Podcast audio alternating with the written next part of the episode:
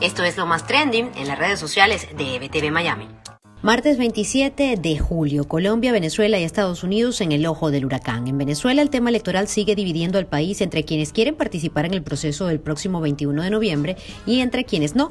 Mientras eso ocurre, los precandidatos del régimen ya se echan cuchillo y un ejemplo de ello lo dan en el Zulia con Omar Prieto y Luis Caldera y en Carabobo, La Cava y Bielma Mora. Una guerra que parece ser imparable. Mientras eso sucede en materia electoral, la Asamblea Ilegítima cita a 100 diputados del legítimo poder legislativo, según la dictadura investigados por corrupción. Esto, el mismo día en el que la ONG Foro Penal certifica la lista de presos que hasta la fecha contabiliza a 273 venezolanos que siguen secuestrados. En tanto, en los Estados Unidos, la retirada de una estrella olímpica de la gimnasia ha conmovido a toda la nación.